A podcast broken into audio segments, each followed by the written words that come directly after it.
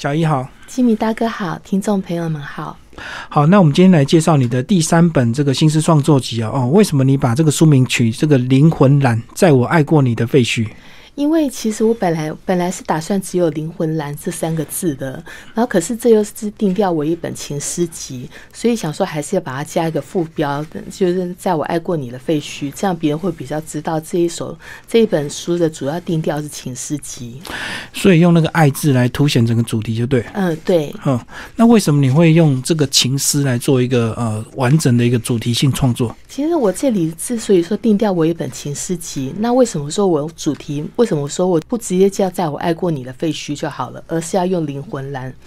那是因为我把爱情在这里跟灵魂乡愁、艺术家的灵魂乡愁，然后做了一个连接。好，就好像有一位外国诗人讲说，每一位诗人心中都有的，心中都有都有特殊的曙光，一道曙光，就好像是灵魂里灵魂里面的有一道炊烟，有一道炊烟会慢慢的发蓝。嗯，然后艺术的其实不只是艺术家，可是是以艺术家、诗人为主哈。嗯，心里面都有一种有一种怀有一种灵魂乡愁，一种很莫名的一种渴望，一种希望疗愈，希望寻找出口。然后甚至是看到了满天的星星，看到了满天的星星，都会觉得说，好像随便其中其中只要是认定其中一颗，都是可以找到一个回家的道路。嗯，是一个非常内在的渴求。然后我想到的是，那灵灵魂蓝蓝色。对现在的我而言，我会把它跟灵灵魂切在一起，是因为它对我而言感觉是一个空灵的颜色。嗯，是当你在有一个私募的对象，把你内在的一种灵魂乡愁来投入到这个对象的时候，你好像是在这个对象的身上，在他的形象里面听到了属于自己灵魂的战音，嗯，灵魂颤抖的声音，好像灵魂的声带一样。好，然后所以说，经过这样子一个，好像好像可能一整夜辗转难眠，在思念，在思念一个一个一个一个恋人，或者一个属于你的寄托、乡愁、灵灵魂乡愁的来源。当等到天亮的时候，一丝曙光，你灵魂里面的炊烟就好像也升起了，慢慢的发蓝一样。这种感觉好像只有爱情才会有这样的感觉，对不对？有时候亲情或友情无法取代，对不对？对，这个就是很奇怪的地方，因为我曾有思考过一个问题哈，爱情其实，其实爱情，除非真的是已经相守了一辈子的夫妻，要不然爱情它以以深度、以情感的深度，或者说无条无条件的爱而言，是比不上亲情的，甚至比不上老朋友的。对。可是为什么爱情会让人格外的牵肠挂肚？然后这是因为这是这就是爱情的一个很奇妙的地方，它呼唤的是一种人内在的灵魂乡愁。嗯，然后可是这里我也想补充一点哈，就是说这并不这里面并不是说全本都是情诗集，因为因为也可以广义一点，这个灵魂乡愁的对象，这也是以爱情为主轴哈，可是也是可以延伸到关于大地之爱，关于是一个朝代一个断代，然后一个怀旧物，这些都可以是灵愁灵魂乡愁的来源。嗯嗯。好，那四个章节架构稍微区分一下吧。我一共分成四节，是嗯，分成四节是里面是有起承转合这样子的，一个这样子一个不这样子一个概念哈。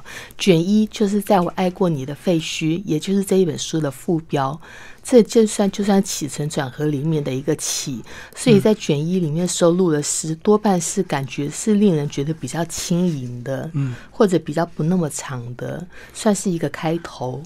然后对对，卷一是这样子，卷二叫做我想为了一只翠鸟一病不起。嗯，这里就是已经开始飞跃了，进入到一种我想为了一只翠鸟而而一病不起。这一首诗是我得过创世纪开卷诗奖的一首诗，原原标题不是这个，可是这是里面的其中一句。后来我把诗整个诗题收录，我把我收录进来的时候，整个诗题都改成我想为了一只翠鸟一病不起。这是一首很长的主诗。嗯，然后。对，然后第三叫做发光的流亡地，发光的流亡地哈，我记得金明大哥在以前访问我的时候，金明大哥就有抓到这个概念，抓到说我很喜欢写流亡，嗯，没错，所以这里也是我关于流亡的这个关注，比起上一本诗集而言，是已经没有那么的强烈了，可是还有一些余，还有一些余绪在，所以第三是。发光的流亡地，嗯，然后第四，第四我自己是觉得蛮特别的，叫做天使的复数还是天使，就是正负的负，再丑的女人还是女人，是这样 这种概念。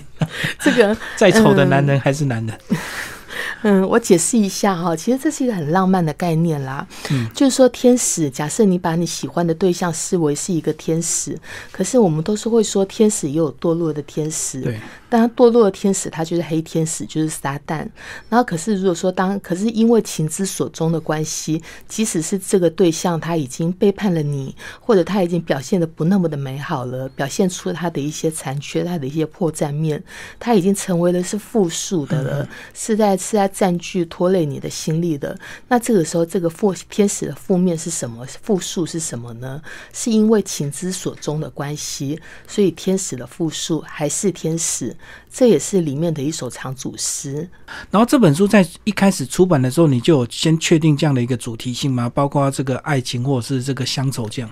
一开始还没有，一开始还没有。我就是有，我觉得想到什么题材，有什么想要抒发就写什么。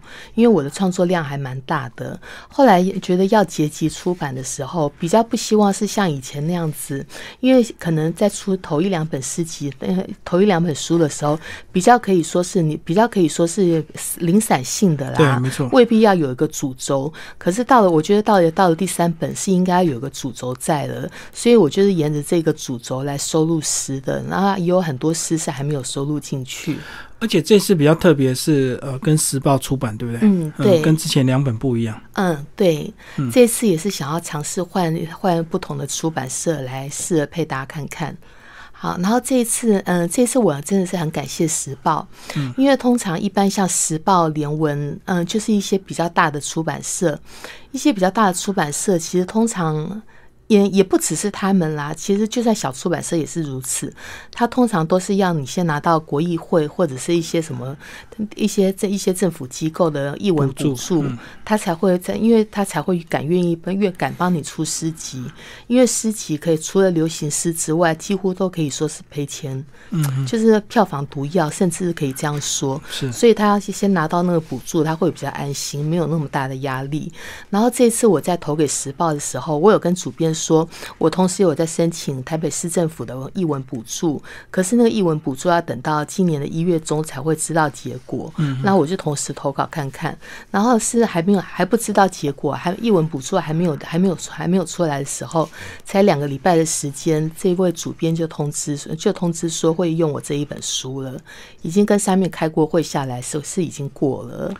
所以我对这位主编非常的感恩。那后来有拿到补助吗？嗯，后来拿到了，我就觉得比较对得起他们了。嗯嗯，好，那个小姨帮我们挑个诗来朗读一下，顺便帮我们做一个解析，好不好？我在这里，因为其实这里面我有很多的长组诗，可是，在朗读起来，嗯，长组诗可能比较不容易消化。那我就选一些短诗来来朗读好了。好，这本书哈，如果说嗯，观众听众朋友们手上有书的话，可以看卷一，在我爱过你的废墟里面第三十四页，在第三十四页叫你的名字柑橘，嗯，你的名字柑橘，好，揭开柳丁树的面纱，就是你，我跋山涉水，灵魂疲惫，只剩一双比暗夜花种更深的狐狸眼睛。挂插着天鹅白，隆冬中醒着。我从未如此被一种精准射中，如天地破开羊水，化整为零。从未经历如此惊鸿，像病危时的一瞥，已足以撑起整座天空。脆弱却宏大，足让我浑身湿哒哒的，从水里被捞起，晒太阳。回归为柔弱小狗。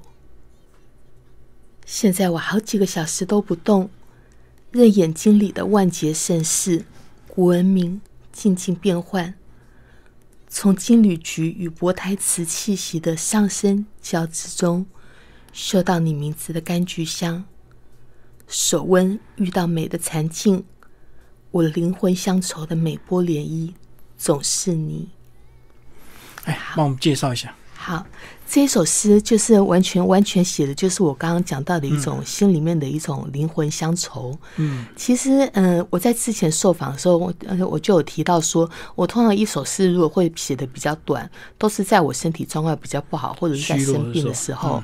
对，然后这时候刚好也是一种在虚弱的时候想到了这个灵魂乡愁里面的呼唤，就很快的写成了这一首诗，说揭开柳丁树的面纱就是你。后来说我跋山涉水，灵魂疲惫，是已经灵魂疲惫了。然后可是好像当当我想到你的时候，当我想到你的时候，是觉得好像好像是天地破开，阳水化整为零。好，就好像病为实的一瞥，生病的时候，临病为实的一瞥，已经足以撑起整座天空。然后最后说，现在是我好几个小时都不动，然后就这样子，这样子从一些植物上的上升，叫那些植物的香味，嗯，里面好像嗅到你名字，有一种柑橘的香调。好，然后手温遇到美的禅境，我灵魂乡愁的每波涟漪，总是你。哇，这个是用柑橘来化作对这个呃物品的一个相思啊。对，嗯嗯，对，也是把对方的名字，对方的是在当你在思念一个人的时候，是连那个名字都是带着香气的。嗯嗯嗯。好，来再挑一首帮我们介绍。好，那我再挑一首，同样也是选比较短的哈，也是在我爱过你的废墟里的的卷一，嗯，里面第五十五页，在我残破的身体，你推开门。在我残破的身体，你推开门。我情愿自己是残破失修的中古世纪乡村幻灯屋，只有过敏的猫偶尔途经。梦的乌丝，旧旧的，导不起我所憧憬的文明盛世电流。有几落呈现世外方有的玫瑰金，看不清确切谱线。但画面一旋转，就有音乐性的肉体，将洗灵魂乡愁，像天使刺绣，温吞捻线，灿烂到皮肤里，正如一道我们避风过的颓墙，能道尽余生。天堂摇颤颤的，投影在泛黄老布幕，梦的乌丝。鱼半束纤维是旷废无用的，凉度刚好，偶尔竟然像胡琴的弦，向你推门，发出咿呀声，向你弓膝而坐，在我清清秋碱水的回忆断层，我们都简简单单，无念无求。好，帮我们介绍。好。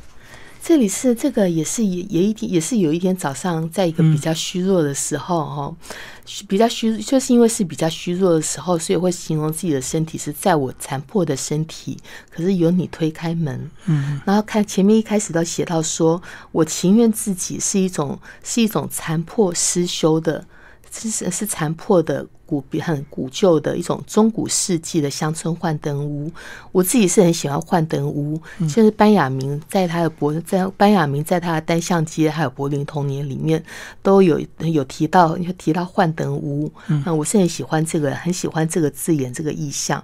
然后我情愿自己是这样子一个，好像平常是没有什么人经过的，甚至近似于是废墟那样子的一个那那样子的那个那样子中古的幻灯屋。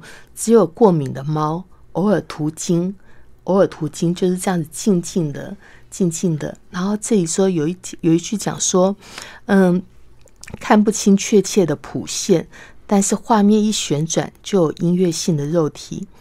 有些时候，当我们去，这就是灵魂里面，灵魂是灵魂乡愁里面的一部分。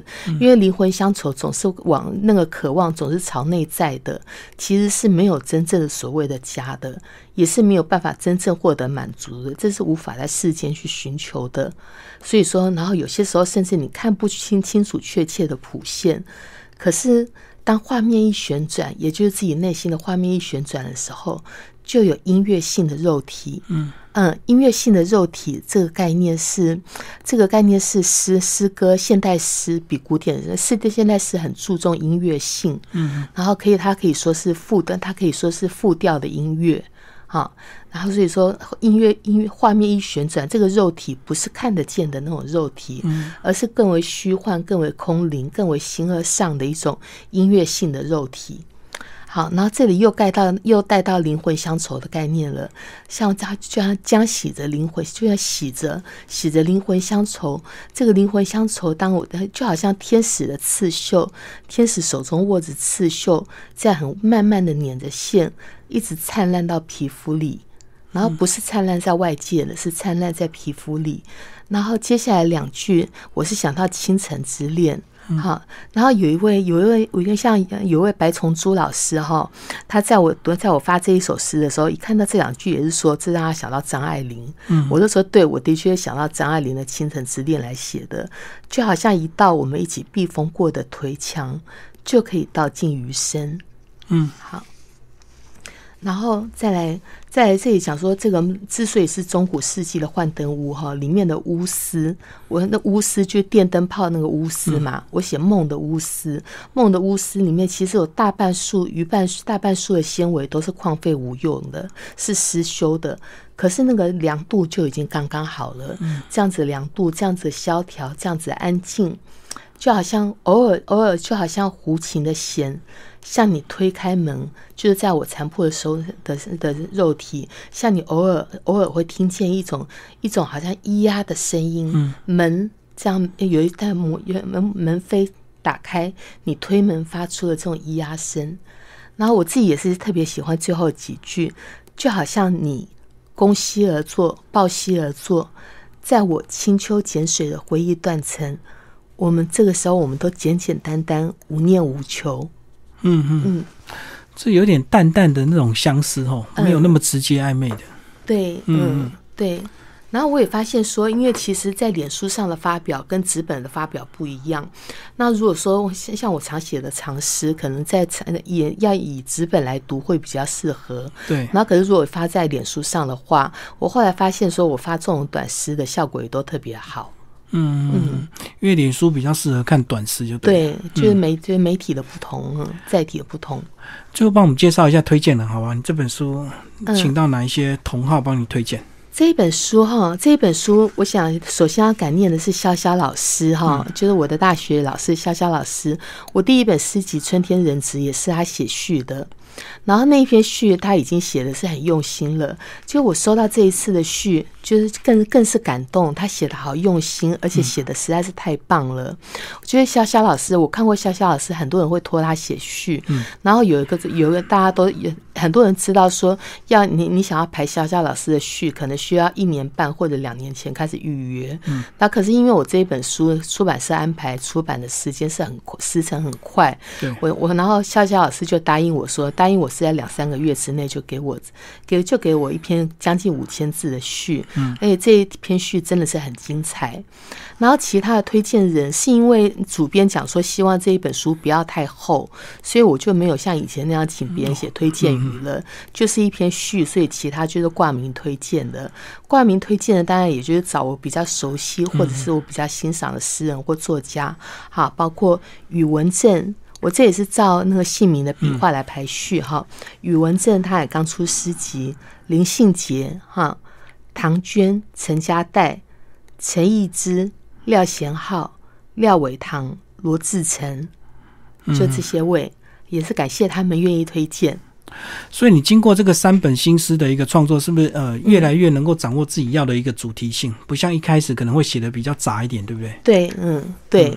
我现在已已经有了下一本书的那个主题，主题性的创作已经在开始了。嗯嗯，下一本什么主题？要不要透露一下？哎，下一本会出版的时间应该还久，至少要两年后。可是我可以先透露，是很有趣的哦。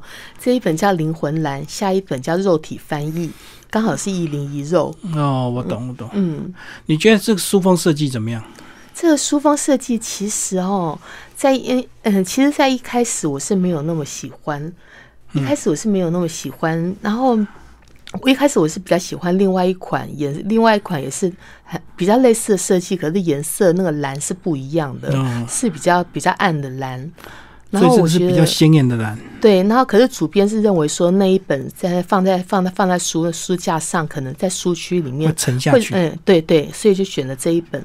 然后这个在其实因为我是很重视封面的啦，所以那时候在提了封面之后，就开始要准备要印刷那段过程，我都有在问朋友说，哎，这个书封怎么样？然后每个人的感受都不同，可是可是有好几个。就有有的就居然跟我说像像那种星际科幻的感觉，就我那时候听了都快晕倒，说想不到别人会有这种感觉，星际科幻，因为这样的话跟痛调会很不合。对，蓝的太鲜艳，对有点科技蓝，觉得。嗯，对。然后可是我很感谢主编的，也是他有帮我加一些特殊色。也是比较花成本的特殊色，然后也是因为有特殊色的关系，后来拿拿到这一本书，是觉得实际的书比网络上看的还要来的美的多了。嗯哦，实体书更美，就对。嗯，就是你手上这一本，你可能金明哥还没有没有看到网络上的。如果是以网络上来看的话，科技感就更强了。哦，我懂，我懂。嗯，对，里面这些呃新式创作有没有哪一篇是扣合一些新闻性或者是一些时事的？新闻性或者时事，哎，我你好像不太专注这种东西哈。对对真的，哎嗯，真的。嗯因为我看到蛮多新诗创作，他们都会遇到一些哪些新闻就有感而发，就会写一些创作。对，其实我在最近哈，我在最近的时候有比较在扩拓展题材，像我也写一些，我也写一些嗯、呃战争战争诗，或者写一些在纳粹时期的纳粹党那些那些那些已经不是这样的精神上的流亡了，而是那样子一个很实质的残酷的一面。嗯，那是我出完这一本书之后，开始在开始有在试着尝试的题材。然后另外一方面，我是认为说哈，诗这种题材，它比较适合处理的是关于生死的问题，嗯关于生死方面的哲思，而并不是而并不是比较属于现实参与现实去斗争的那种题材。这一句话，嗯，罗志成老师也有说过，他说他是说。嗯，他是说关于那种现实性、现实性的那种题材哈，其实要写这种东题材的话，还轮不到诗的这一种形式，也是他也是认为说诗比较适合处理的是关于梦、关于生死。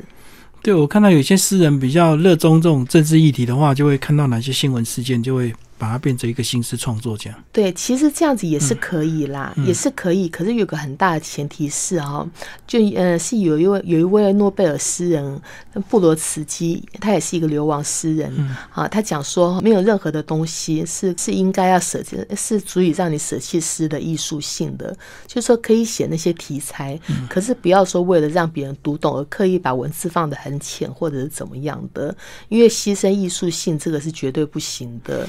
哦，所以题新诗材是其次。还是要坚持它的艺术性，就对了。嗯对嗯所以不用去迎合现在人，一般人都比较不懂诗，所以我就一些写一些浅白或写一些新闻性的诗就对了。嗯，对，嗯嗯，就是这些什么题材当然都可以写，可是还是不管写什么题材，要表达出艺术性跟一种诗的质感。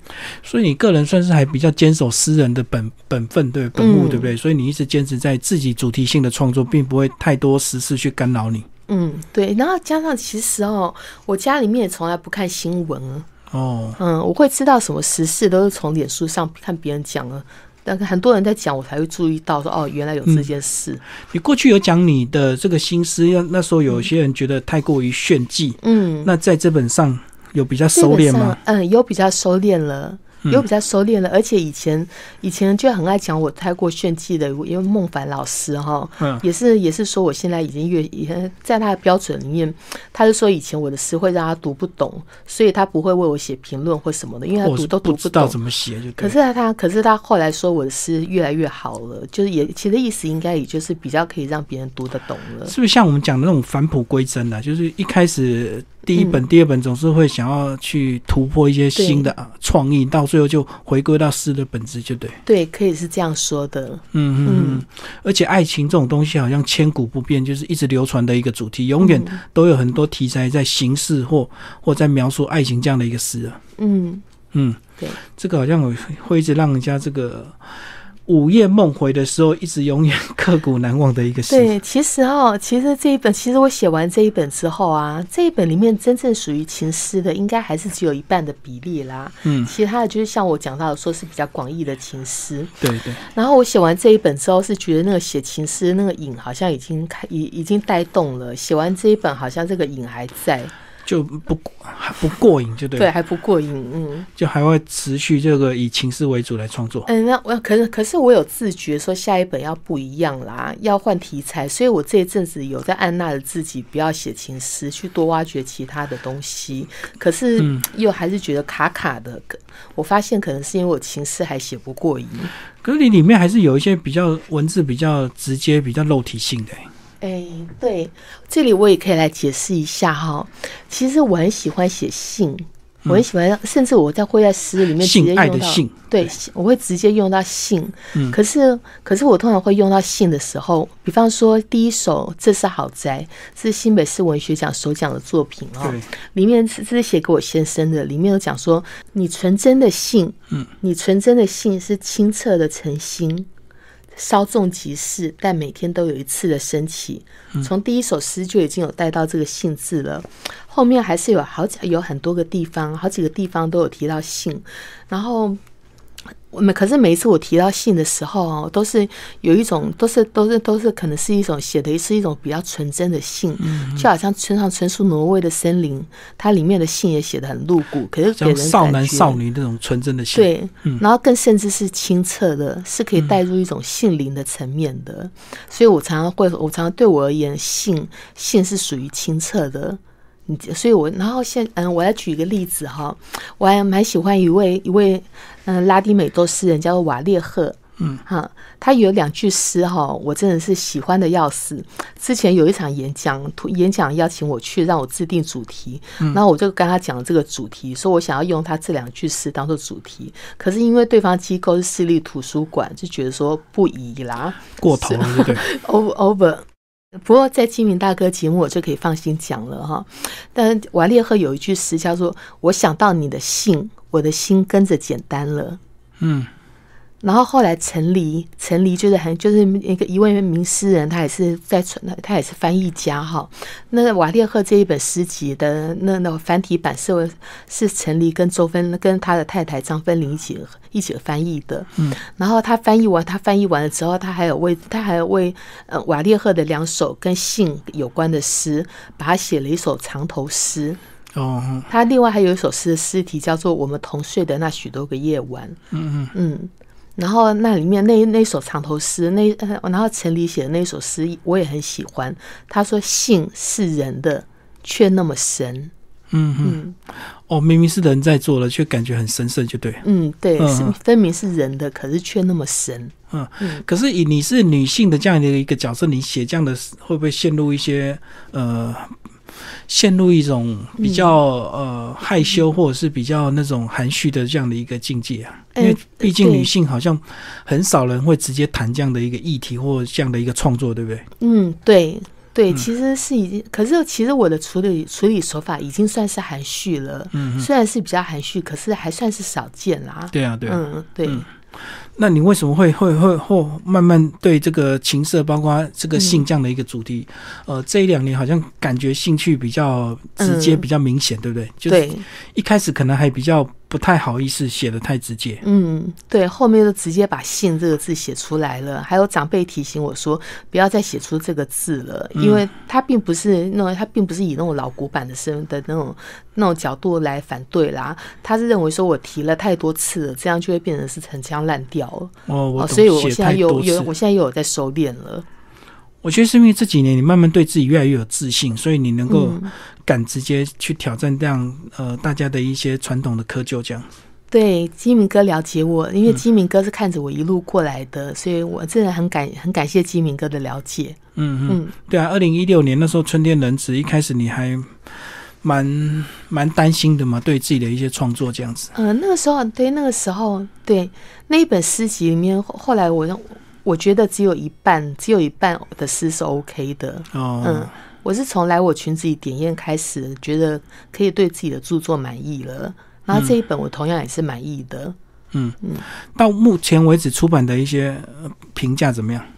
目前为止，嗯，春天仁慈哈是一开始一开始，因为我我的第一本诗集嘛，所以还蛮多人注意的。嗯可是只是注意那一段时间啦，后来很快的就就沉下去了。然后来我裙子里点烟，倒是还算是比较畅销。对。然后也有获得一些肯定，比方说一零一零台文馆一零七年度的好好书推广专案。然后这从这一本开始，但他算是比较，他就是说有时候在排行榜上，有时候会掉下去，有时候又上来，有时候掉下去，起起伏伏。可是这样子，可是他还是经常出现在排行排行榜的比较后面的地方，就算是已经有算是走上畅销的路了。对啊，因为以以这个一到两年就要出版一个新诗创作，算是蛮大的一个量，对不对？嗯，对，嗯，对。像以前我是几乎只要只要是觉得觉得我刚刚可以我自己觉得 OK 的诗我都收录了，只有出到灵魂蓝色开始比较特别，很多诗都没有收录。哦，我懂我懂，开始会越来越懂得取舍。对，一开始要冲那个量就是。不管是满意不满意，全部都集结在一起，就赶快出版再说。对，而且一方面有一种，其实很多人会批评这种态度，会认为说这样是粗制滥造。可是如果要虽然说我现在态度有点转变，嗯，可是如果是别人要这样做的话，我并不会反对，因为我自己有我自己有一个同感是哈，写出来的东西都是自己的孩子，嗯，然后在取舍之间也会很舍，也是会很心疼的。嗯嗯嗯，所以是不同的策略。一开始可能就是先全部都出版，慢慢你现在就越来越专注自己的主题性，所以有些诗就不一定会收录在里面。对，主要对，主要就是根据主题性在取舍的。嗯嗯嗯，所以你这样创作算是越来越快，而且越来越有自信哦。嗯，对，可以这样说。哎，我跟着我最近这一阵子刚好又碰到卡关阶段了。嗯，不过我想应该还好啦，过一阵子应该就会出来了。